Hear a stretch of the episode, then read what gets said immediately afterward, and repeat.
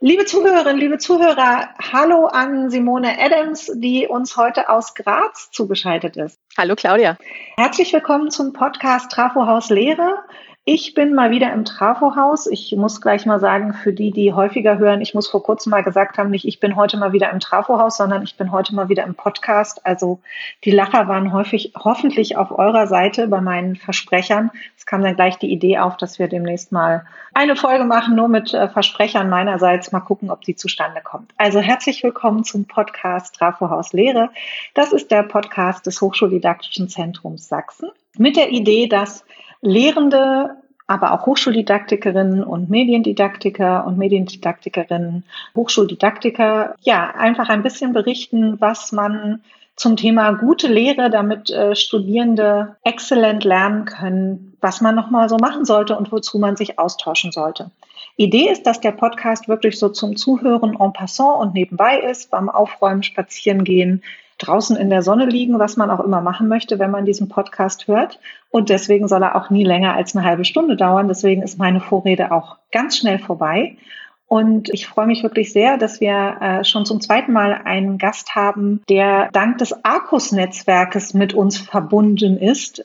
Beziehungsweise ist es so, dass eine unserer Mitgliedshochschulen, nämlich die Uni Leipzig und die Uni Graz, schon eine ganz, ganz lange Partnerschaft haben, aber jetzt auch in diesem Europa-Universitätsprojekt ARCUS zusammenarbeiten. Und so kam die Idee, dass ich doch mal mit Simone Adams reden könnte. Und ich habe mich darüber sehr gefreut, denn sie ist Leiterin des Fachbereiches für Mediendidaktik am Zentrum für digitales Lehren und Lernen an der Uni Graz und auch selber Lehrende in der Amerikanistik. Und wir werden heute ein bisschen darüber reden, warum E-Moderation so eine wichtige Schlüsselkompetenz ist, damit Online-Lehre auch ganz gut gelingen kann.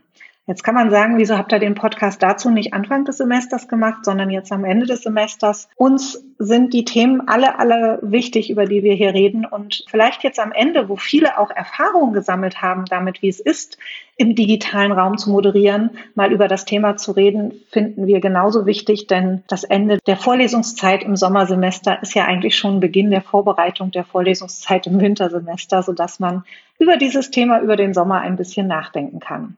Bevor wir damit starten, würde ich Simone aber bitten, sich kurz vorzustellen und uns ein bisschen zu berichten, was ihr an Lehre besonders wichtig ist. Ja, herzlichen Dank, Claudia. Ich freue mich sehr über diese Einladung. Wie du schon gesagt hast, bin ich einerseits Mediendidaktikerin an der Universität Graz, die zweitgrößte und auch zweitälteste Universität Österreichs und andererseits eben Hochschullehrende und das mit, mit Leidenschaft. Ich habe eben in Amerikanistik promoviert und ich unterrichte jetzt seit zwölf Jahren an österreichischen und deutschen Hochschulen und war zwischenzeitlich auch zwei Jahre lang in den USA an einer Universität im Bundesstaat New York tätig. Und in meinem Beruf als, als Mediendidaktikerin am Zentrum für digitales Lernen und Lernen in Graz bin ich einerseits Ansprechperson für Lehrende, was also den didaktisch motivierten Einsatz von digitalen Medien und von Lehr-Lerntechnologien angeht. Ich leite aber auch eine E-Tutorinnen-Ausbildung für Studierende. Und zu deiner Frage, was mir an meiner Lehre besonders wichtig ist, ich würde sagen vielleicht zwei Dinge. Erstens, dass es mir gelingt, eine Lern-Community zu schaffen, in der ich auf die vielfältigen Bedürfnisse der Lernenden eingehen kann, um sie dann auch bestmöglich auf ihrem Weg zum Lernerfolg zu unterstützen. Und dabei ist, glaube ich, ein Methodenmix unter Einbezug von digitalen Medien und digitalen Lernumgebungen aus meiner Erfahrung sehr wichtig und kann sehr produktiv sein. Und das Zweite, das mir da jetzt wichtig ist, ist, dass Unterricht aus konstruktivistischen und konnektivistischen Perspektiven erfolgt. Das bedeutet für mich, dass Lernen als aktiver Prozess verstanden wird, in dem auf Vorwissen der Einzelnen aufgebaut wird und Wissen gleichzeitig auch kollektiv und gegebenenfalls auch kollaborativ erarbeitet wird. Und auch dabei können digitale Medien und Lernumgebungen gute Unterstützung bieten. Ja, da sind wir ja schon mittendrin im Thema. Ich hatte es ja auch in der Einleitung schon gesagt. Warum sollten wir zu diesem Zeitpunkt nochmal über E-Moderation reden? Was ist überhaupt E-Moderation oder was unterscheidet eine E-Moderation von einer normalen Moderation? Mhm.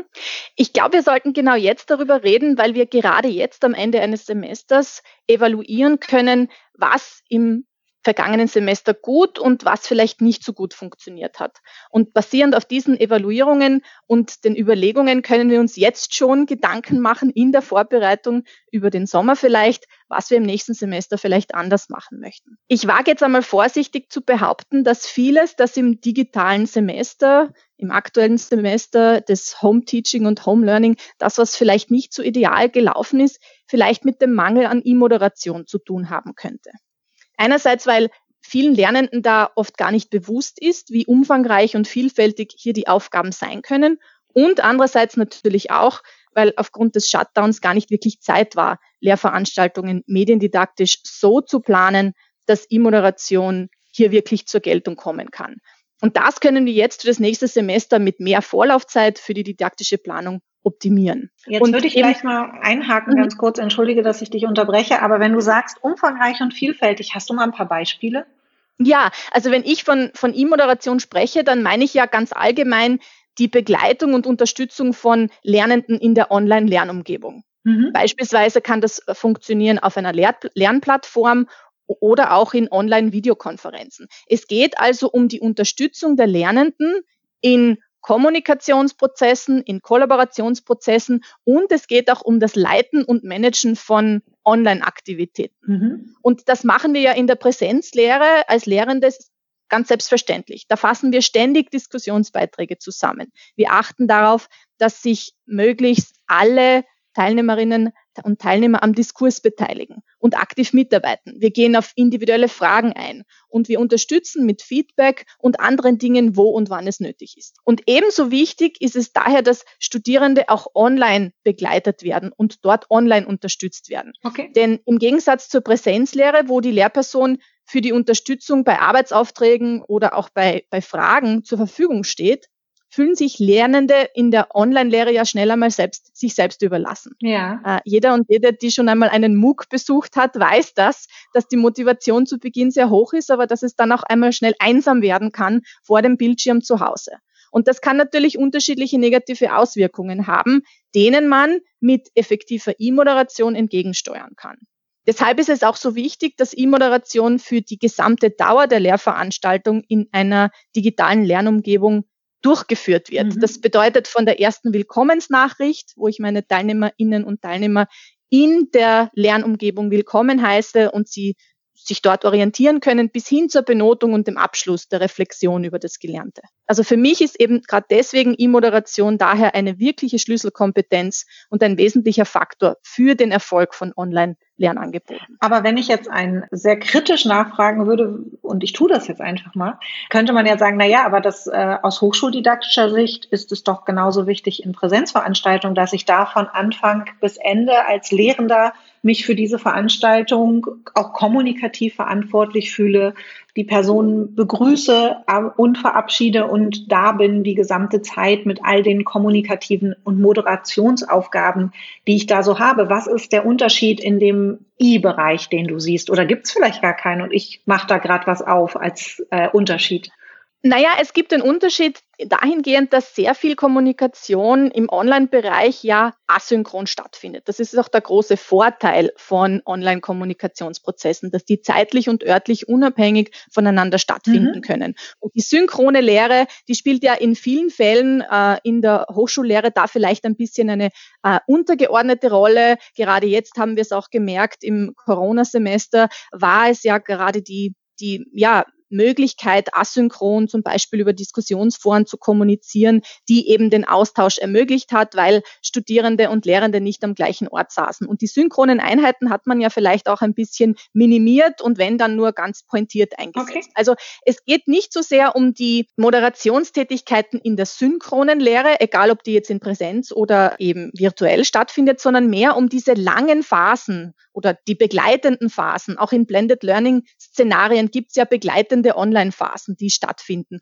Und da ist es wichtig, präsent zu sein, auf der Lernplattform Fragen zu beantworten, äh, über verschiedene Kommunikationskanäle für die Studierenden erreichbar zu sein, Feedback zu geben und eben den Lernenden diesen Online-Raum so zu gestalten, dass sie sich dort zurechtfinden, einerseits technisch, andererseits natürlich auch was die Inhalte angeht und dass sie eben angeregt und motiviert werden, um die Aufgaben, die dort gestellt werden, zu bearbeiten, sich auf Diskussionsprozesse einzulassen, in einen fachlichen Diskurs zu begeben und so weiter. Und das funktioniert nicht automatisch. Nur weil ich ein Diskussionsforum hineinstelle und dazu schreibe, lesen Sie folgenden Text und schreiben Sie dann einen Forumsbeitrag, heißt das nicht, dass Diskussion stattfinden wird. Da muss ich als Lehrperson sehr proaktiv an diese Sache herangehen und muss das dementsprechend gestalten und anleiten, damit dann auch diese Diskussion zustande kommt. Also proaktiv und auch präzise?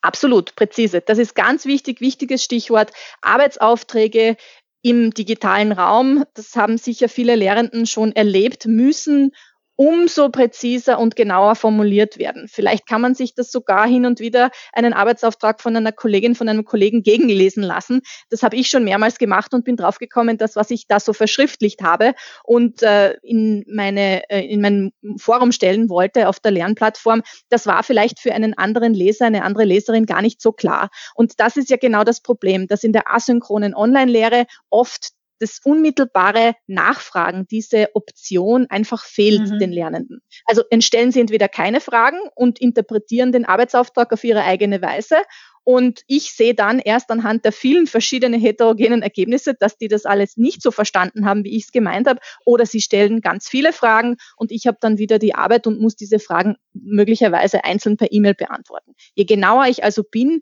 in meiner Formulierung der Arbeitsaufträge, desto besser. Und da geht es jetzt einerseits um inhaltliche Rahmenbedingungen natürlich, aber auch ja allgemeine Rahmenbedingungen, ja zur Länge eines äh, Diskussionsbeitrags, zur Abgabefrist und wenn es längere Arbeitsaufträge Vorträge oder Online-Aktivitäten sind, am besten vielleicht auch eine ungefähre Schätzung, mhm. die ich abgeben kann als Lehrperson, wie viel Zeit sollen meine Lernenden denn für diesen Arbeitsauftrag aufwenden. Denn dann steigert sich auch die Qualität einerseits und die Studierenden können auch ein bisschen besser abschätzen im Selbstlernen zu Hause, wie viel Zeit sie da investieren sollen. Ich vermute jetzt aus all dem, was du gerade so erzählt hast, ich finde das ganz, ganz wichtig und ich habe gerade so ein Bild vor meinem inneren Auge.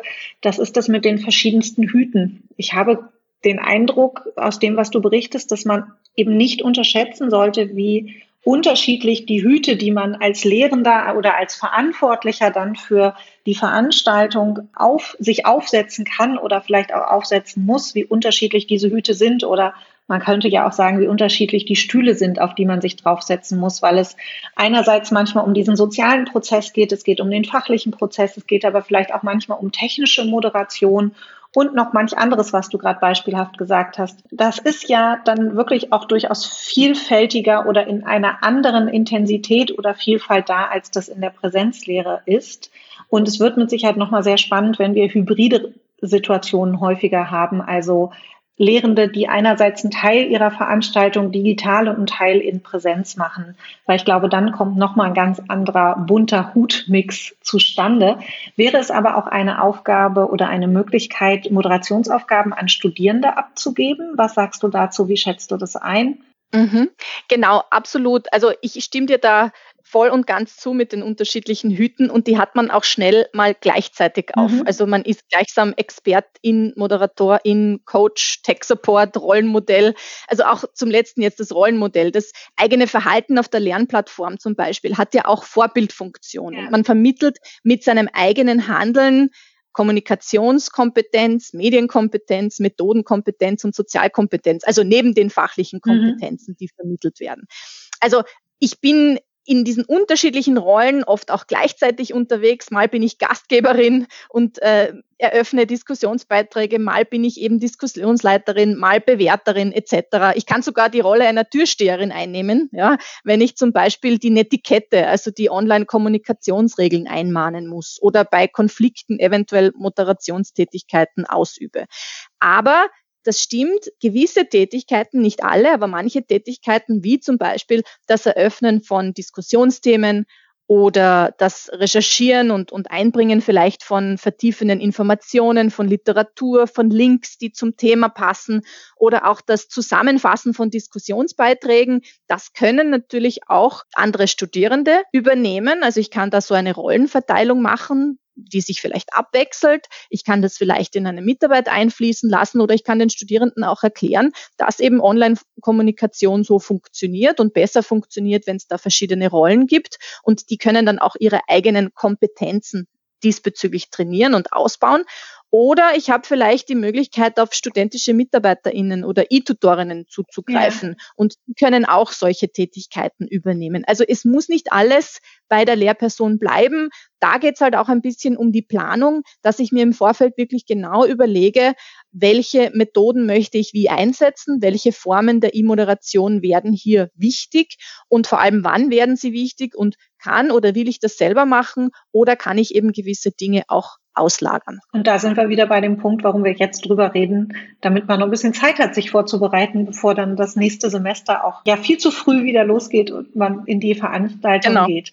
Äh, ich habe noch äh, eine Frage oder eigentlich zwei Fragen. Ich würde gern wissen, ob du irgendein richtig cooles Beispiel hast, wo das mal dir selber oder auch anderen Lehrenden, die du kennst, die du begleitet hast in diesem ganzen Prozess, wo du sagst, da ist so eine so eine E-Moderation-Sache mal an einem ganz konkreten Beispiel total gut aufgegangen oder das war so ein total guter Ansatz von einem Lehrenden, wie man sich da einer E-Moderation genährt hat. Vielleicht hast du irgendein Beispiel, das fände ich total spannend, um es nochmal ein bisschen konkreter zu machen. Und natürlich auch mhm. die Frage, hast du für die Lehrenden, die sagen, das ist wirklich spannend und das ist mir wichtig und da will ich mich auch noch weiter mit beschäftigen, hast du irgendeinen Literaturtipp?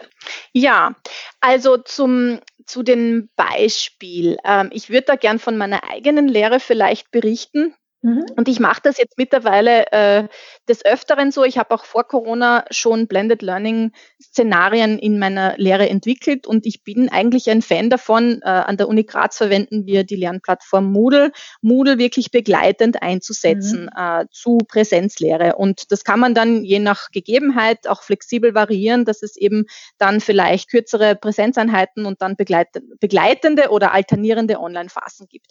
Mir ist immer ganz wichtig zu Beginn und das wäre vielleicht auch verknüpfend mit dem Literaturtipp zu sagen, ähm, dass ich eine Online-Sozialisierungsphase mache. Mhm. Das kommt aus einem Modell entwickelt von Jilly Salmon, einer australischen Bildungswissenschaftlerin, die ein Fünf-Stufen-Modell der E-Moderation entwickelt hat. Das ist sehr bekannt. Das wäre mein Literaturtipp, ähm, dass man sich das einmal ansieht, weil sie sagt, äh, diese fünf Stufen sollen idealerweise von ganz unten durchlaufen werden und nach oben gehen gehen. Also da geht es wirklich so um den Einstieg und die Motivation zuerst, dann diese genannte Online-Sozialisierungsphase und erst dann kann es zu Austausch unter den Lernenden, zu fachlichem Austausch kommen und dann zu Wissenskonstruktion und vielleicht einem Transfer in die Praxis.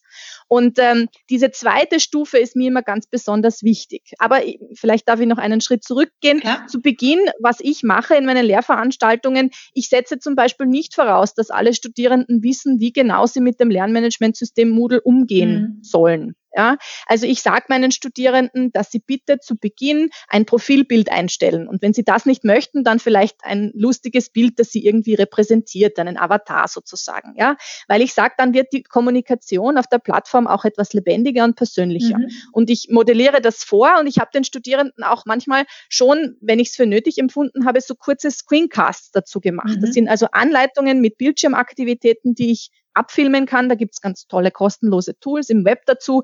Da braucht man auch nicht viel Einarbeitungszeit. Und was ich damit eben mache, ist, ich zeige den Studierenden, wie ich mit Moodle umgehe, wie ich gewisse Dinge personalisiere, für mich so einrichte, wie ich sie brauche. Ich zeige ihnen, welche Kommunikationsformen es hier gibt. Und ich schreibe zum Beispiel auch so einen Beispiel-Forums-Post, okay. ein Posting, damit sie sehen, wie das aussehen soll.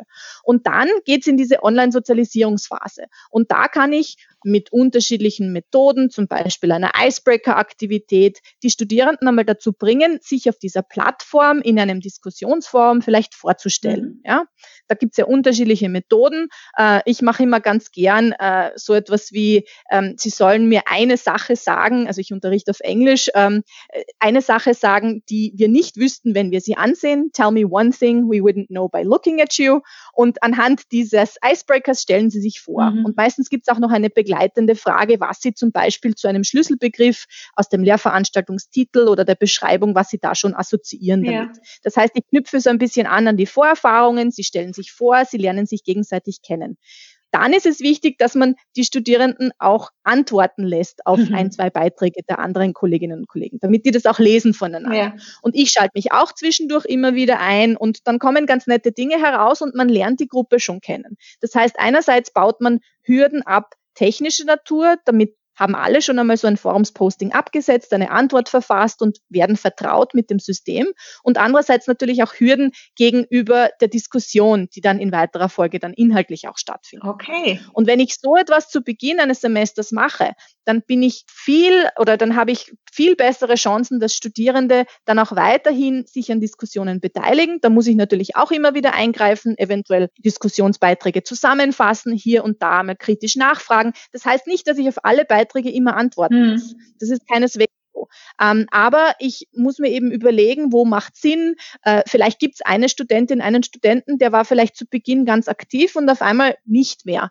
Dann kann ich über eine Funktion einer persönlichen Mitteilung eventuell kurz nachfragen, Hilfestellung anbieten. Also auch das ist E-Moderation, dass man schaut, dass die Studierenden am Ball bleiben, dass man ihnen eventuell Hilfestellung anbietet, weil also das nicht aktiv sein kann ja unterschiedlichste Gründe haben. Und manchmal hat es auch technischer Natur, hat es irgendwie ja. mit, mit dem System zu tun. Und wenn man da proaktiv an die Studierenden herangeht und sie quasi wieder einlädt, mit wieder äh, ins Boot zu kommen und mitzudiskutieren, dann kann das schon sehr produktiv sein. Okay, vielen, vielen herzlichen Dank. Das waren ja jetzt ganz viele konkrete Beispiele. Und was ich immer sehr schön finde, ist, wenn ich äh, als Hochschuldidaktikerin raushöre, das sind auch die ein oder anderen Beispiele, die man auch aus der Präsenzlehre kennt und die man im Digitalen genauso einsetzen kann. Also gerade was du von den Icebreakern erzählt hast, das sind ja Sachen, die man ganz ähnlich auch in der Präsenzlehre macht. Also man muss gar nicht immer was Neues erfinden für das Digitale, sondern es geht auch ganz vieles, was man aus der Präsenz schon kennt. Wir kommen schon zu meiner äh, ja schon vielen Zuhörerinnen und Zuhörern bekannten letzten Frage, nämlich der, welche Erkenntnisse du aus den letzten Tagen und Wochen zur digitalen Lehre hast. Äh, ich bitte dich jeweils nur ein Wow-Erlebnis und eine Sache für die digitale Mülltonne uns doch noch zum Abschluss mit auf den Weg zu geben. Ja, das ist eine schwierige Frage. Da habe ich ein bisschen länger überlegen müssen. Ein Wow-Erlebnis ist gewesen, doch tatsächlich zu merken, äh, jetzt äh, als mit meinem Hut als Mediendidaktikerin, wie engagiert Lehrende jetzt in kürzester Zeit waren und welche innovativen Dinge da jetzt entstanden sind äh, in diesen Wochen des Home Teaching und Home Learnings. Und äh, da war ich ganz beeindruckt, weil auch als Mediendidaktikerin lernt man da nicht aus. Und ich habe viele Methoden anders umgesetzt, erlebt, ja. die ich so vielleicht noch gar nicht kannte. Und das war wirklich spannend zu sehen. Und meine Hoffnung wäre da jetzt, dass äh, das auch ein bisschen beibehalten bleibt für die Zukunft, dass man sich aus diesen Dingen, die man jetzt in der Not quasi entwickelt hat, weil man eben musste von heute auf morgen auf digital umsteigen, dass man sagt, okay, diese Dinge haben gut funktioniert, das hat mir Spaß gemacht als Lehrperson, das hat vielleicht auch meinen Lernenden Spaß gemacht und Lernerfolg gebracht, das ist ja wichtig, ähm, dass ich das dann auch umsetze und eventuell adaptiere, wie eben vorhin schon gesagt, mit ein bisschen mehr Planung und Vorlaufzeit und dann, dass das weiterhin Bestand hat. Und äh, eine Sache für die digitale Mülltonne aus den letzten Monaten, vielleicht die Meetings, die vielen, die stattgefunden haben, die dann doch irgendwie, ähm, ja, die hätten ein bisschen kürzer sein können in vielen Fällen. Mhm. Das wäre vielleicht so ein, eine Sache, die ich sagen würde, ja.